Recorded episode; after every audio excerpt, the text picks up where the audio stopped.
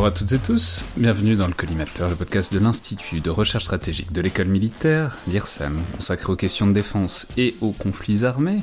Et aujourd'hui pour un nouvel épisode dans le bunker d'analyse de films ou de séries de guerre, ou en tout cas qui parlent du fait militaire au sens large. Et pour parler, en fait, aujourd'hui d'un film qui a rien, de moins que changé l'histoire du cinéma, puisque euh, c'est le coup d'envoi de cet univers cinématographique qui écrase tout au box-office depuis 15 ans, qui est euh, le MCU, le Marvel Cinematic Universe, mais euh, ce n'est pas que ça, c'est aussi un film qui parle d'un paquet de sujets d'intérêt pour le collimateur, que sont la guerre, les guerres notamment des États-Unis au XXIe siècle, le soldat augmenté, le complexe militaro-industriel américain et ses dilemmes moraux. Ce film, c'est donc évidemment le Iron Man de John Favreau en 2008, avec notamment Robert Downey Jr. et euh, Gwyneth Paltrow, et puis aussi Terrence Howard, etc. etc. J'ai le plaisir de recevoir Wael Pacha, qui est une voix que les auditeurs connaissent bien, alors surtout que ceux qui sont sur Twitter connaissent très bien, puisque c'est un des comptes proéminents de ce qu'on appelle le, fil défense de, de Twitter analyste pour l'industrie de défense. Je peux rappeler que vous étiez déjà passé par ailleurs euh, par ce micro, notamment pour évoquer, euh, je crois, Star Wars. C'était une émission qu'on avait faite il y a très longtemps, euh, où on décortiquait tout Star Wars. Et aujourd'hui pour parler donc de ce Iron Man. Donc bonjour Well. Bonjour Alexandre, merci de me recevoir. En effet, on avait déjà discuté de, Star Wars, euh, la guerre dans Star Wars avec Tony Morin et, Olivier Schmitt il y a quelques années de ça. Mais vous aimez bien donc vous emparer de ces objets de culture populaire pour en faire des choses euh, intelligentes. Et euh, parlons donc de ce Iron Man qui est, qui, qui, est un peu un, un film massif quoi dans, dans, cette histoire du cinéma au 21e siècle parce que vraiment je l'ai dit il y a un avant et un après Iron Man pour l'industrie cinématographique en tout cas américaine. Alors on va passer en revue l'idée c'est évidemment pas de seulement de se fixer là-dessus mais voilà à la fois euh, thématiquement et aussi en tant que l'objet de culture que c'est et l'objet cinématographique que c'est, voilà, qu'est-ce qui vous intéresse particulièrement en tant que donc praticien hein, de l'industrie de défense euh, dans ce Iron Man de 2008 alors, praticien, euh, oui, oui.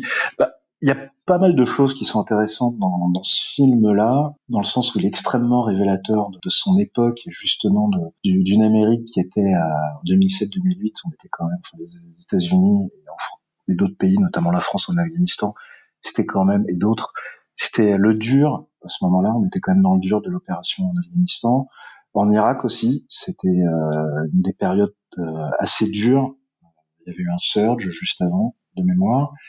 Donc euh, ce film intervient à ce moment-là et je pense que au-delà de, l'aspect très grand spectacle, adaptation de comics, il dit beaucoup euh, sur la, société américaine face à ces, à ces, deux guerres et à son rapport avec euh, l'industrie de défense clairement, et comment elle, la conçoit et la voit, euh, avec une certaine ambivalence. Et euh, c'est aussi très intéressant sur euh, du point de vue technologique, il y a quand même une dimension assez prospective.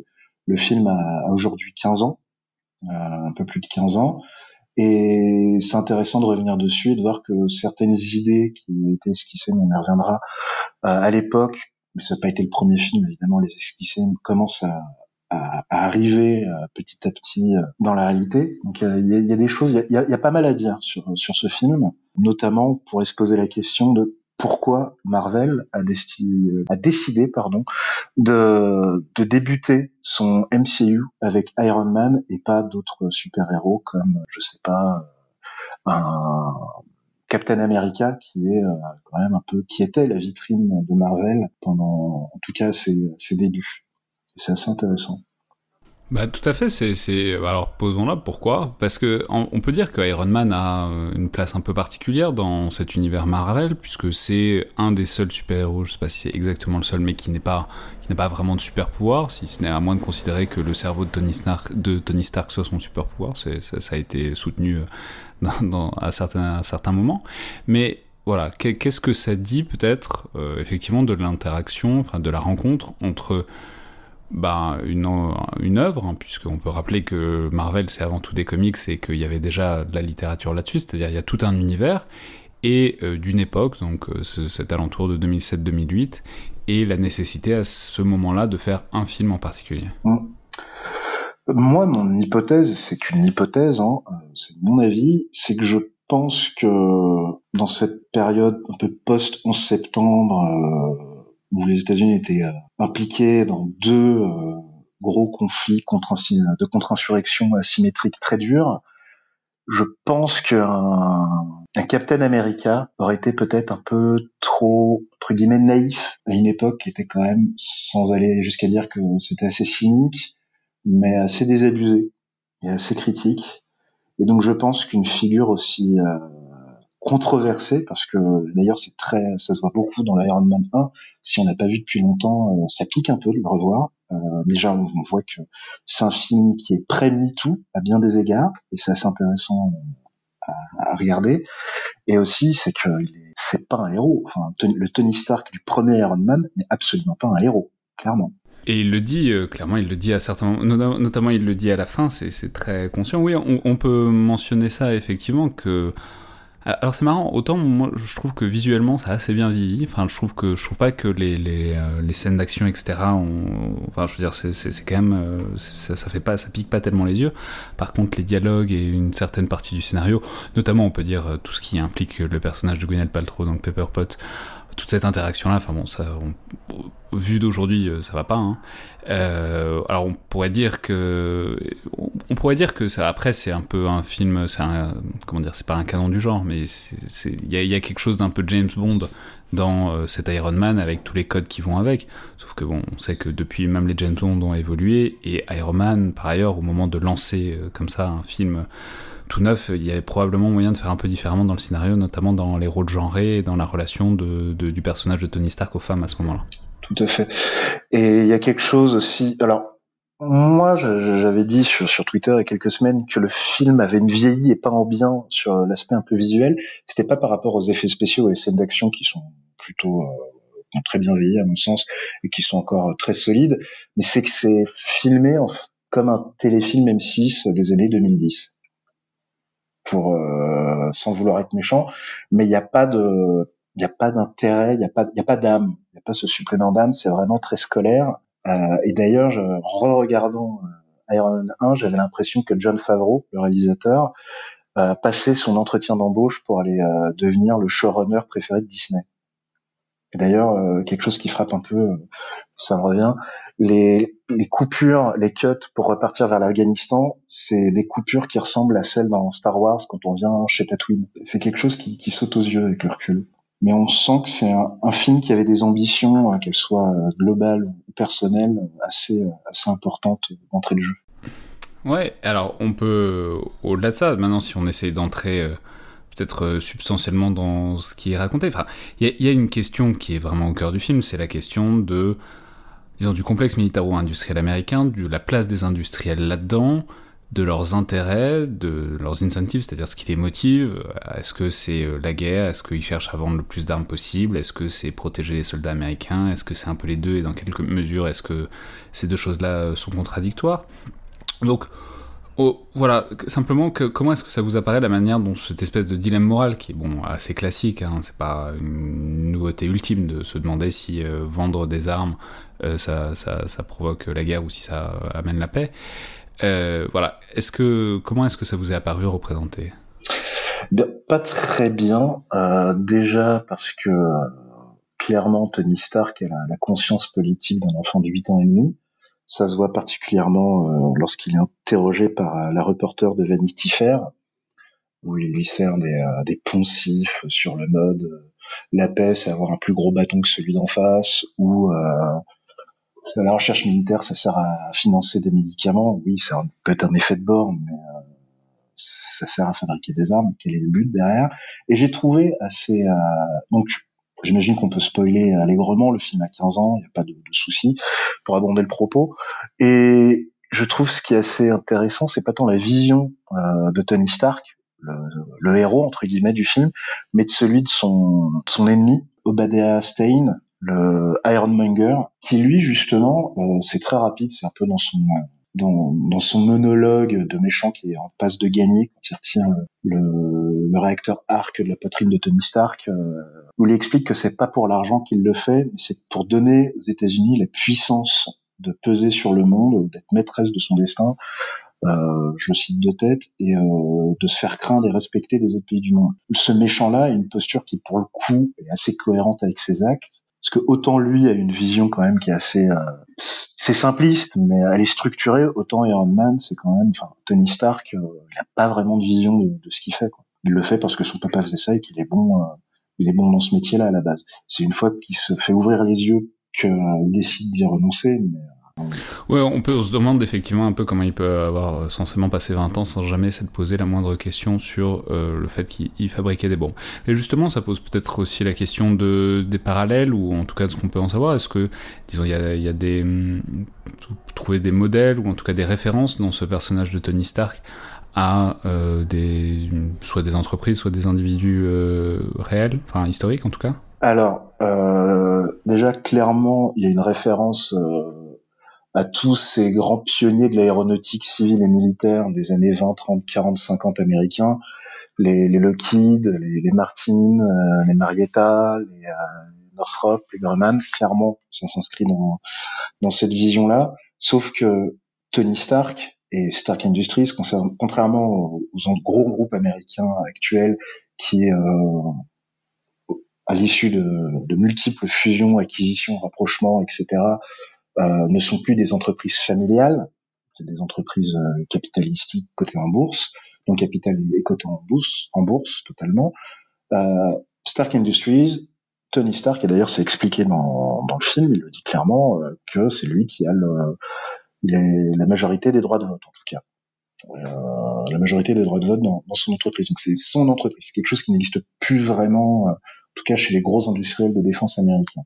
Et, et ça, c'est assez intéressant. D'ailleurs, le, le logo de Stark Industries dans le film, c'est un, un, un, mariage un peu impie entre le logo de Northrop Grumman et de Lockheed Martin. L'inspiration est assez évidente. Donc Northrop Grumman et Lockheed Martin, on peut rappeler, c'est les deux principales entreprises qui fabriquent notamment les avions de chasse américains, mais pas que évidemment. Lockheed Martin s'étant distingué notamment par le F-35. Et euh, Northrop Grumman, c'est euh, le F-22? Euh, Non, F-22, c'est Lockheed Martin aussi. Northrop Grumman, ils ont fait le B-2, entre autres. Donc le bombardier stratégique B2, oui. De mémoire. Donc euh, il y a en effet pas mal de, de parallèles, et il y a un parallèle qui est totalement assumé, le, le réalisateur John Favreau, qu'on voit dans le film, il fait un caméo, il joue le chauffeur garde du corps de Tony Stark, qui s'appelle Happy. Euh, il a totalement assumé en interview à plusieurs reprises qu'il s'était parfaitement inspiré de d'Elon Musk pour le personnage de Tony Stark. Ils l'ont rencontré, ils ont discuté d'ailleurs, euh, pour l'avoir revu tout récemment, il y a un caméo d'Elon Musk dans le deuxième opus de la saga Iron Man. Oui, mais c'est intéressant. Donc, effectivement, on est à fond sur ce mythe de euh, l'inventeur génial. Et, enfin, mmh. en fait, toute la saga Iron Man n'est à peu près que ça. C'est, euh, à chaque fois, Tony Stark et son gros cerveau vont trouver une solution pour euh, résoudre euh, un tas de problèmes par un solutionnisme technologique, euh, disons sous stéroïdes, ce qui fait que à tous les problèmes, notamment d'emploi, mais aussi politiques, il y a souvent une solution technologique qui vient d'une amélioration que fait Tony Stark, par exemple à son armure. Quoi. Et ça va même plus loin que ça, c'est que la technologie crée des problèmes politiques qui sont complètement niés aussi. Dans, la saga. C'est rapidement abordé dans le deuxième opus, où il y a une audition devant le comité euh, aux armées du Sénat euh, pour euh, essayer de déterminer si c'est quand même possible, une bonne chose que quelqu'un comme Tony Stark puisse avoir une arme aussi puissante qu'une armure qui est directement comparée à la dissuasion nucléaire. Et euh, il s'en sort par une pirouette, et la saga s'en sort ensuite par une seconde pirouette plus tard dans la saga, en expliquant que le sénateur qui porte le fer face à Tony Stark était en réalité euh, un nazi de chez Hydra, donc euh, le film soulève des questions intéressantes et la saga soulève beaucoup de questions intéressantes qui sont assez largement euh, laissées sous le tapis et euh, auxquelles on préfère ne pas y répondre parce qu'on sait très bien que la réponse est très inconfortable.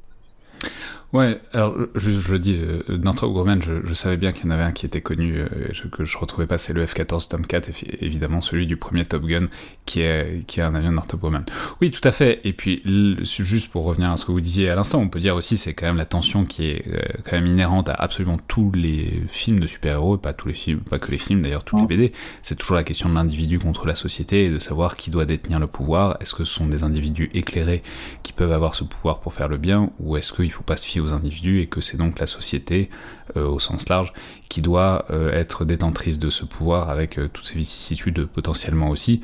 Et c'est une tension qui est tout à fait déjà en germe dans ce film-là puisqu'on voit euh, le Shield euh, qui essaye d'apparaître, enfin qui commence à apparaître pour commencer à essayer de voir s'il pourrait pas récupérer cette, euh, cette armure d'Iron Man. Enfin bon, c'est une tension qui va être inhérente avec l'armure d'Iron Man, qui sera aussi complètement pour en fait tous les super-héros, que ce soit Captain America, etc. etc.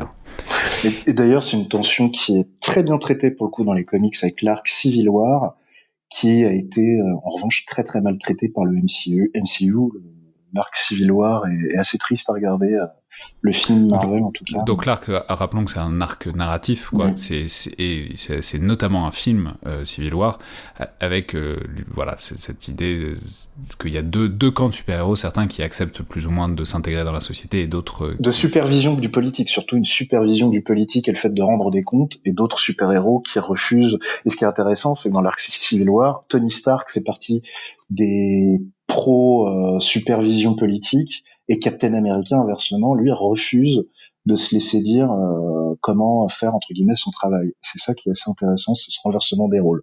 Mais là, on, dépasse un petit peu le, le, premier opus de la saga. Mais c'est des questions qui sont assez intéressantes, mais euh, assez passées sous silence. Ou alors, quand elles sont traitées par la saga, elles sont très mal traitées.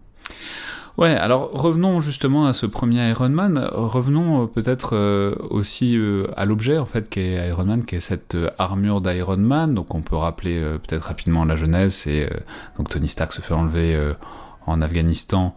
pas loin de la base de Bagram, et ensuite on le force à construire plus ou moins un missile, mais en fait il construit une armure, etc. etc. Bon, plusieurs euh, questions là-dessus, on posera des questions de l'armure. Je vais vous poser quand même la première question, euh, la plus essentielle et celle qui m'obsède à chaque fois que je vois ce film, et je le vois assez souvent. Quel besoin est-ce que Tony Stark a d'aller en Afghanistan pour démontrer, euh, pour montrer comment fonctionne une arme à des militaires américains? Il peut pas le faire aux États-Unis?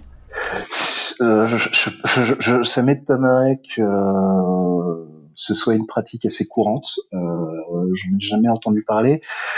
Mais euh, je pense que c'est surtout quel intérêt pour le scénario, le fait que Tony Stark, euh, à l'époque, il n'y avait pas beaucoup de talibans euh, au fin fond des États-Unis, au Nouveau-Mexique, je pense. Donc, mais ça aurait pu être intéressant de faire le, même film, mais Tony Stark qui se fait capturer par des suprémacistes blancs américains. Ça aurait pu être intéressant.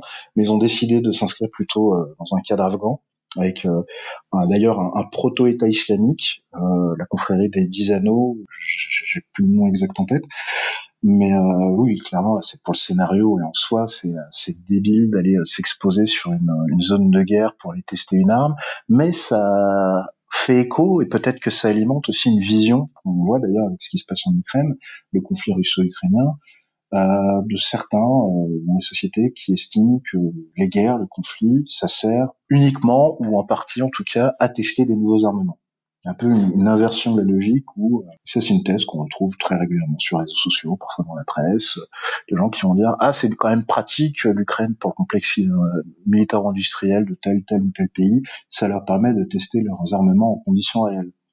Et euh, c'est intéressant parce que ce film-là, Iron Man 1, on fait une réalité quoi dans sa diégèse. Et c'est même dit, c'est même théorisé euh, au tout début du film, puisque euh, Tony Stark a cette phrase de euh, il paraît que la, meilleure arme c'est celle dont on ne sert pas. Non, moi je dis que la meilleure arme c'est celle dont on ne se sert qu'une fois. Donc il démontre son gros missile, le, le Jericho, et ensuite, il dit trouvez une excuse pour euh, vous en servir, je vous garantis que vous serez débarrassé de votre problème. Ce qui est tout à fait euh, fascinant aussi, et on peut en parler, parce que c'est donc ce missile Jericho, qui est bon, globalement un, missile. Une arme à sous-munition. Ouais, c'est une, arme à sous-munition. Méga puissante, euh, qui fait en quelque sorte sauter une montagne. C'est quand même captivant de se dire que en 2008 Enfin, je veux dire, on, sait bien euh, maintenant, mais on le savait déjà en 2008, que a priori c'est pas par une grosse arme qu'on résout le problème d'une insurrection. Euh, globalement. Et là, c'est quand même la théorie euh, pleine et entière qui est portée au début du film. Alors, pas forcément de manière favorable, c'est pas forcément le discours général du film, mais en tout cas, c'est ce qui est représenté, l'idée qu'il y aurait une arme, le Jericho, qui permettrait de résoudre un problème qui est fondamentalement politique, celui d'une insurrection. Tout à fait. Bah, c'est vraiment euh, ce, fantasme technologiste et euh, de la peine n'est permise que par une puissance de feu supérieure. C'est euh, quelque chose qui est très, qui se transparaît, qui transparaît vraiment dans le film. C'est ah il y a un souci, bah, je vais faire une, armure encore plus puissante, etc. C'est je suis pris en otage, qu'est-ce que je vais faire? Et eh ben je vais je vais me créer une armure. Et donc ce Jericho est quand même extrêmement intéressant parce que donc ça s'est passé en 2008 et déjà à l'époque c'était complètement débile. Euh, que ce soit le fait de tester euh, sur un tête de guerre et même le concept en tant que tel, un missile à sous-munition euh, contre une contre-insurrection qui par définition évolue dans la population. Enfin, il y a quand même, si on creuse un peu la question, il y a quand même un petit souci parce que ça donne pas une super image de, des armes américaines qui seraient capables de raser des villages entiers pour mettre fin aux talibans. Mais euh, en avril 2017, et là c'est le parallèle est très intéressant, ce qu'il fallait politiquement faire quelque chose, l'administration de Donald Trump a lâché une GBU 43B dans les zones frontalières pakistanaises pour euh, taper l'État islamique de mémoire. C'était pas les talibans, c'était l'État islamique. La GBU 43B, on la connaît davantage sous son petit nom de MOAB, euh, Massive Ordnance euh, Air Blast ou Airburst Blast, c'est-à-dire la Mother of All Bombs, la plus grosse bombe euh, en service dans les stocks de, l'armée américaine. C'est une bombe Airburst de 10 tonnes à peu près. Et donc l'administration Trump avait exigé du Pentagone qu'il lâche un C-130 dans les montagnes frontalières entre le Pakistan et l'Afghanistan une telle bombe. Il y a un parallèle qui est quand même très très rigolo avec le recul, enfin rigolo, qui est très intéressant. Hmm.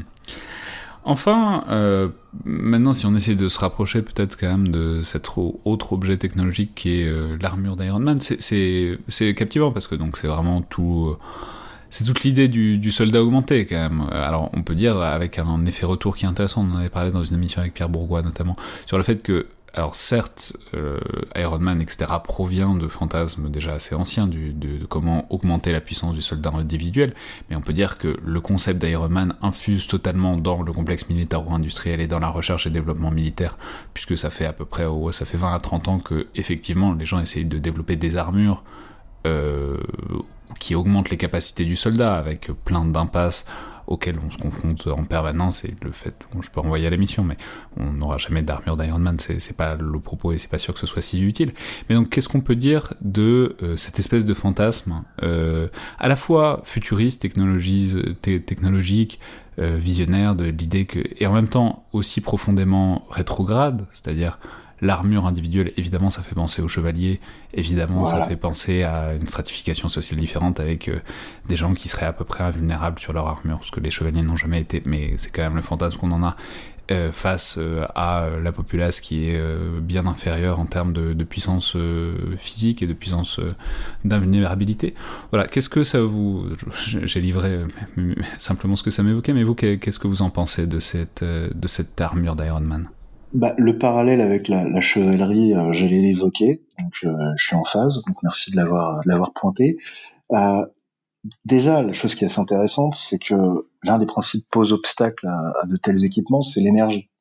C'est pour pouvoir, il faut avoir une source d'énergie suffisamment compacte et, et, puissante pour pouvoir alimenter tout ça.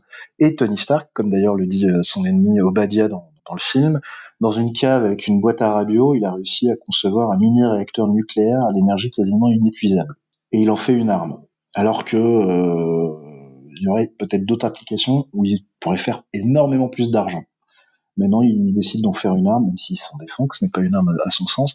Mais rien que ça, c'est quand même assez intéressant parce que Tony Stark a, grâce à son gros cerveau, comme il disait à l'instant, réussi à concevoir une source d'énergie absolument inépuisable, solutionnant une bonne partie de nos problèmes euh, en ressources. Et il décide d'en faire un joujou. Voilà. En plus, c'est littéralement. Alors à la base, il s'en sert pour s'échapper, soit, pourquoi pas, ça peut s'entendre, mais ensuite, on est quand même dans un, complexe messianique en fait. C'est, euh, l'idée, c'est pas de, régler des problèmes, c'est de, se racheter. Littéralement, à mon sens, sans faire de la psychologie de bas étage, c'est de, racheter ce qu'il a fait euh, les 20, 25 dernières années, qu'il a bâti euh, sa fortune sur le commerce des armes, Enfin, moi, c'est ce qui m'apparaît en regardant le film. C'est pas tant euh, Tony Stark qui règle des problèmes, mais Tony Stark qui règle ses problèmes avec le monde. Hmm. Et, pour rester une seconde sur cette euh, armure, on peut dire il y a un truc euh, intéressant de alors il y a l'armure euh, super puissante, euh, énergie inépuisable avec des, mitrailleuses sur les épaules et tout, bon ça c'est chouette, mais euh, il y a aussi un, une partie étonnante de la manière dont c'est gouverné qui est, euh, qui est une sorte d'interface homme-machine avec ce qu'on peut supposer de l'intelligence artificielle, c'est ce Jarvis qui gère déjà son, plus ou moins son atelier, qui qui est un peu son son instrument de domotique euh, à la maison et, et un coup d'un coup en un claquement de doigts il met le, il met le logiciel de domotique dans l'armure super puissante et ça a l'air de marcher. Voilà, qu'est-ce que ça vous inspire cette euh, cette espèce d'intégration de l'IA dans euh, une armure comme ça telle que c'est représenté en 2008 mm, bah, c'est très intéressant parce qu'en fait c'est littéralement un Google Home ou un Alexa ou un Siri mais qui fonctionne très bien on est vraiment sur une forte parce que le Jarvis en question, euh, et d'ailleurs on, le verra dans les films suivants, ça deviendra Vision, un autre super-héros.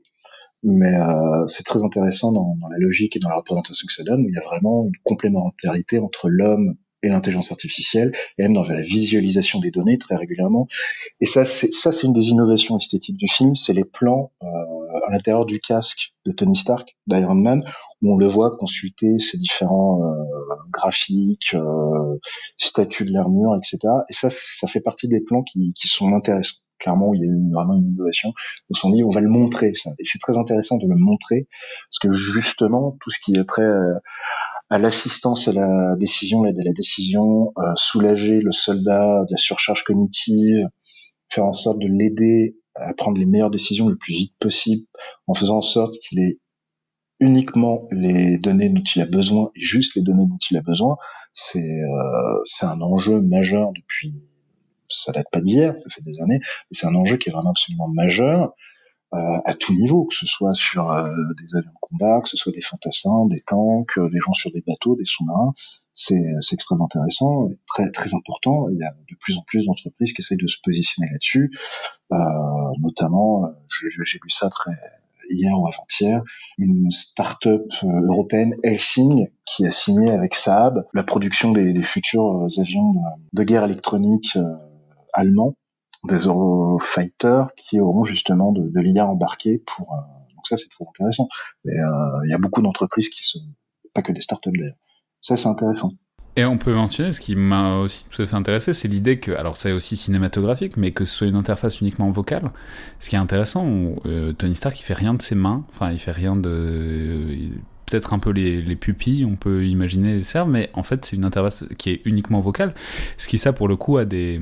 Alors c'est la nécessité de, du médium qu'est le cinéma, c'est-à-dire il faut bien, bien, bien, avoir des dialogues à l'écran pour euh, que, permettre aux, aux, spectateurs de comprendre, mais on peut mentionner qu'a priori l'interface vocale c'est quand même pas le, le, mode de communication en machine le plus efficace qui soit, parce qu'il y a plein de mauvaises compréhensions et, et, ça va pas forcément très vite, et c'est quand même ce qui est, euh, ce qui est privilégié là.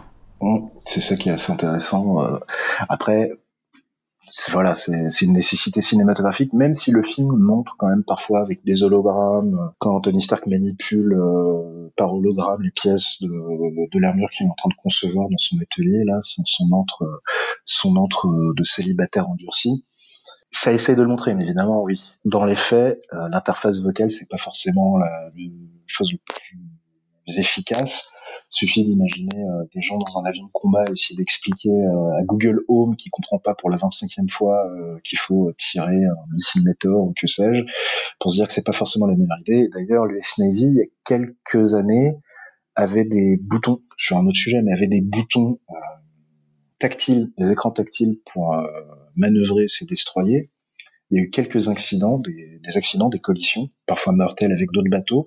Ils ont décidé de revenir aux, boutons et aux molettes physiques et non plus tactiles parce que justement ce retour véritablement euh, tactile, haptique est extrêmement euh, important en fait euh, pour le, fait de gagner des automatismes et même d'avoir de, pouvoir opérer son système sans forcément avoir les yeux dessus, c'est extrêmement important. Et enfin, pour euh, terminer, on peut, est-ce qu'on peut dire peut-être quelque chose de ce que ça nous dit, ou plutôt ce que ça ne nous dit pas de la manière dont en fait les programmes d'armement euh, ont lieu dans le monde réel? C'est-à-dire, là, c'est assez fascinant la manière dont c'est présenté. C'est-à-dire, vraiment, c'est Tony Stark qui euh, développe des trucs dans son coin, dans son garage, ou en tout cas dans son usine, et qui vient les montrer soit en Afghanistan, soit euh, le cas échéant, bon, pour l'armure, euh, littéralement, quand l'armée américaine s'en aperçoit, les armées américaines s'en aperçoivent quand il vient percuter un F-22. Euh, qu'est-ce que ça, qu'est-ce que, enfin, dans quelle mesure est-ce que c'est un fantasme parce qu'en fait on voit aussi il y a un personnage qui est important qui est le personnage de, Terence Howard qui est censé être l'officier de, liaison, entre l'armée et les industriels où on voit qu'il fait d'ailleurs pas un super boulot parce que si, c'est une surprise euh, gigantesque à chaque fois que Tony Stark montre une arme c'est qu'il doit pas faire remonter tout à fait les informations qu'il faut. Voilà qu'est-ce que ça vous inspire disons cette représentation de euh, l'industriel génial qui fait tout euh, dans son coin et qui vient à la fin donner le truc et présenter la facture par rapport à la manière dont ces programmes d'armes euh, se déroule réellement Moi, j'y vois une certaine défiance euh, vis-à-vis euh, des autorités politico-militaires, clairement, en faisant qui est vraiment incarné par le film, en disant moi tel que je le perçois, c'est franchement, ce serait quand même beaucoup plus facile de mener des programmes parce que c'est pas des programmes d'armement, c'est du bricolage de Tony Stark, clairement. Je parle de l'armure en tout cas, c'est pas un programme d'armement, c'est du bricolage perso permis, j'imagine, manifestement par le second une vision extrêmement permissive du second amendement de la Constitution américaine. Mais passons. Je pourrais, je pense qu'il y a une vision assez assez critique euh, de la manière dont sont menés les programmes d'armement aux États-Unis, une certaine défiance. On dit la thèse sous-tendue étant, euh, franchement, ce serait quand même beaucoup plus rapide et beaucoup plus simple si on laissait juste aux industriels carte blanche et les mains libres en faisant un peu chèque en moi et faites votre chèque en blanc plutôt. Et euh, faites-nous des faites-nous ce qu'il faut et puis euh, tout tout ira bien vite alors que quand il y a le problème bah, c'est long et tout. Mais euh, typiquement littéralement ce que Tony Stark fait avec la marque 2 la deuxième armure qui fabrique vraiment chez lui et pas en Afghanistan c'est enfin il y avait une chance sur deux de mourir en fait. Hein. C'est, il teste tout à l'arrache. Il y a pas de, il y a son assureur a dû s'arracher les cheveux quand il a vu euh, la, je sais plus comme quelle voiture de luxe est pulvérisée par par son armure. Enfin c'est c'est vraiment une, une vision très euh, déjà très utilitariste, mais aussi très libertarienne en fait du du sujet où euh, laissons faire le secteur privé sans aucune supervision. Euh, et sans même demander vraiment quel est le, besoin opérationnel euh, derrière. Euh, Tony Stark, c'est mieux que tout le monde. D'ailleurs, c'est validé par les films ensuite. Euh, l'armée américaine veut mettre la main sur son armure, finit par l'avoir via justement le personnage de Colonel Rhodes, avec le personnage de War Machine qui arrivera ensuite.